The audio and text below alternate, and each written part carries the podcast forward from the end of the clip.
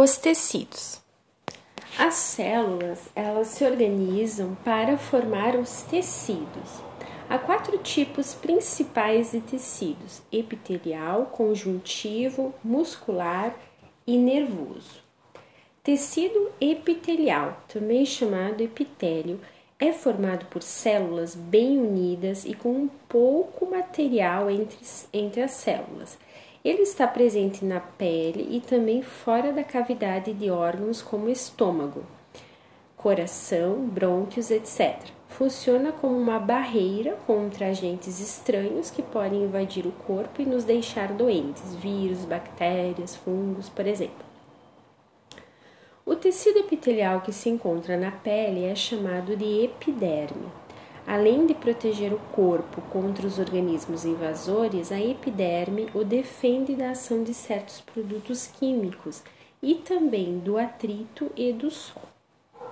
A epiderme impede ainda que o corpo perca um volume excessivo de água. Células epiteliais da camada mais externa produzem uma substância impermeabilizante, a queratina.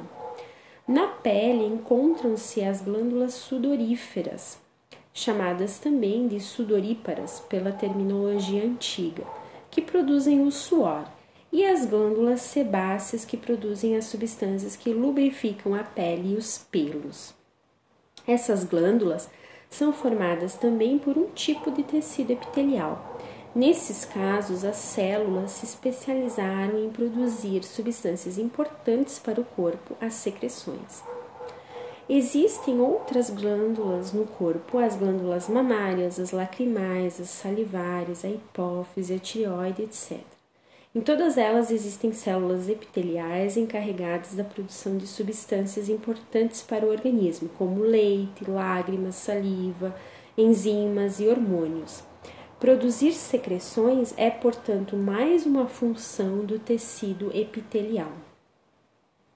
O tecido epitelial ele pode ter ainda outras funções. O que forra o intestino, por exemplo, absorve substâncias resultantes da digestão de alimentos. E as lança no sangue. Já o que forra as vias respiratórias, traqueia, brônquios, bronquíolos, produz uma substância pegajosa chamada de muco na qual ficam grudadas as partículas de poeira e os germes que entram no corpo com o ar. Depois, o muco é varrido para fora do organismo por pequenos fios, os cílios, encontrados em outras células. Tecido conjuntivo. A pele é formada pela epiderme, tecido epitelial, e pela derme, tecido conjuntivo. E um órgão é justamente isso, a união dos tecidos que desempenham funções diferentes. O tecido conjuntivo ou conectivo, ele significa unir, juntar, possui um material entre as células, que é a substância intercelular, que colabora em suas atividades. Há vários tipos de tecido conjuntivo, e em cada um deles a substância intercelular e as células assumem funções diferentes.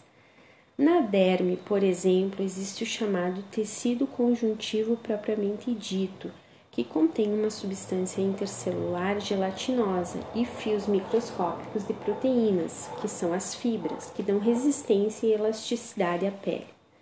As fibras mais comuns no tecido conjuntivo são as fibras colágenas, feitas da proteína chamada colágeno, elas são muito resistentes à tração. Outro, outro tipo de fibra são as fibras elásticas, feitas da proteína elastina. Essas fibras têm bastante elasticidade. A gordura que faz parte do corpo é, é, parte de outro tipo de tecido conjuntivo, o tecido adiposo, situado na chamada tela subcutânea ou hipoderme. O tecido adiposo é rico em células que armazenam gordura, as células adiposas ou adipócitos. A gordura ela pode servir de reserva de energia, além de ser um bom isolante térmico e também uma proteção contra pancadas ou choques mecânicos. No osso também se encontra um tipo de tecido conjuntivo, chamado de tecido conjuntivo ósseo. Nesse caso, a substância intercelular é rica em sais minerais de cálcio e fibras de colágeno, o que torna o nosso rígido, o nosso osso rígido e resistente. Portanto, além de sustentar o corpo, os ossos protegem certos órgãos, como o cérebro, a medula espinal, e apoiam os músculos, permitindo os movimentos do corpo. As células ósseas ou osteócitos recebem nutrientes e oxigênio pelos vasos sanguíneos localizados em canais que passam por dentro do osso. Desses canais saem pequenos canais chamados canalículos que levam o alimento e o oxigênio até as células. Outro tipo de tecido conjuntivo é o tecido conjuntivo cartilaginoso, também conhecido como cartilagem. A cartilagem é resistente, mas ao contrário do osso é flexível. Isso porque, em vez de sais de cálcio, ela possui uma substância intercelular cuja consistência lembra a de uma borracha. O tecido cartilaginoso é encontrado em locais onde tanto o sustento quanto a flexibilidade são necessárias. Por exemplo, o pavilhão auricular, a orelha externa, o nariz, as vias respiratórias, entre outros. Além disso, quase todo o esqueleto do embrião é formado inicialmente por cartilagem. Há cartilagem também entre as vértebras, onde forma os discos intervertebrais.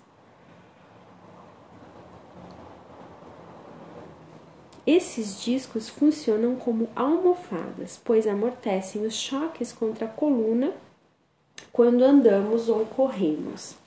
A cartilagem também cobre a superfície dos ossos nas articulações, isto é, nos locais onde eles se encontram, o que facilita o deslizamento deles. O sangue é outro tipo de tecido conjuntivo. Suas células estão mergulhadas em uma substância intercelular líquida, o plasma, formado por água e diversas substâncias dissolvidas. No plasma são transportados alimentos e resíduos de uma parte do corpo para outra. Os elementos mais numerosos do sangue são as hemácias ou glóbulos vermelhos. Esses elementos transportam oxigênio dos pulmões para os tecidos do corpo. Já os glóbulos brancos, também chamados de leucócitos, encarregam-se da defesa do organismo. Eles destroem os microorganismos invasores do corpo. As plaquetas ajudam a estancar as hemorragias que ocorrem quando um vaso sanguíneo se rompe. Tecido muscular. As células do tecido muscular são capazes de se contrair e assim diminuir de tamanho são essas contrações que geram os movimentos do corpo. Existem três tipos de tecido muscular: o tecido muscular estriado esquelético, não estriado e o estriado cardíaco. O tecido muscular estriado esquelético forma os músculos presos aos ossos, os músculos esqueléticos. O músculo e suas células são também envolvidos por tecido conjuntivo e tecido adiposo. Por serem alongadas, essas células musculares costumam ser denominadas fibras musculares ou miócitos. Vistas ao microscópio, elas apresentam listras ou estrias transversais. Vem daí o nome estriado para denominar esse tecido. Esses músculos podem ser controlados por nossa vontade. Isso quer dizer que podemos conscientemente controlar a contração deles. Por isso dizemos que os músculos esqueléticos são voluntários ou têm contração voluntária.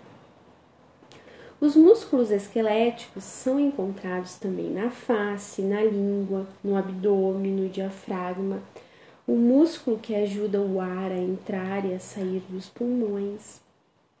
O tecido muscular não estriado ou liso é formado por células alongadas e afinadas nas pontas. Ele se encontra em diversos órgãos ocos do nosso corpo, o tubo digestório, a bexiga urinária, a traqueia, os brônquios, o útero e também as artérias e veias. Esse músculo é involuntário, ou seja, sua contração não pode ser controlada por nossa vontade. São os músculos lisos do estômago e intestino que se contraem quando ocorrem as cólicas intestinais, quando você ouve o estômago roncar de fome e também enquanto o alimento é impulsionado ao longo do tubo digestório.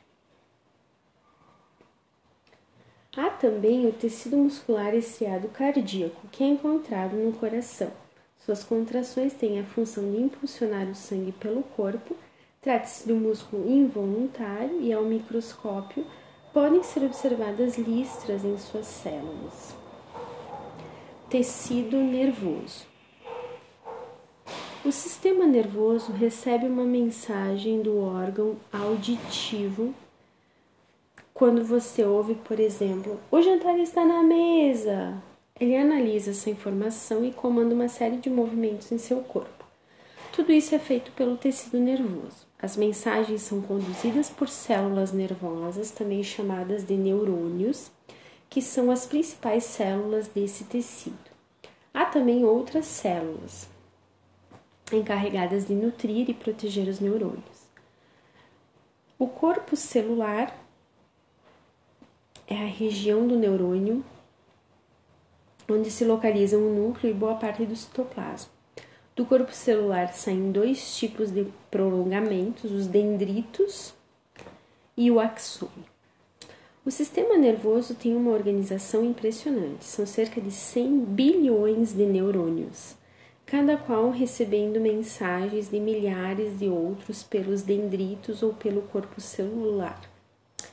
A mensagem pode seguir então para outros milhares de neurônios ou para um músculo ou uma glândula. Essas mensagens, chamadas de impulsos nervosos, fazem então com que o músculo se contraia ou uma glândula elimine as suas secreções.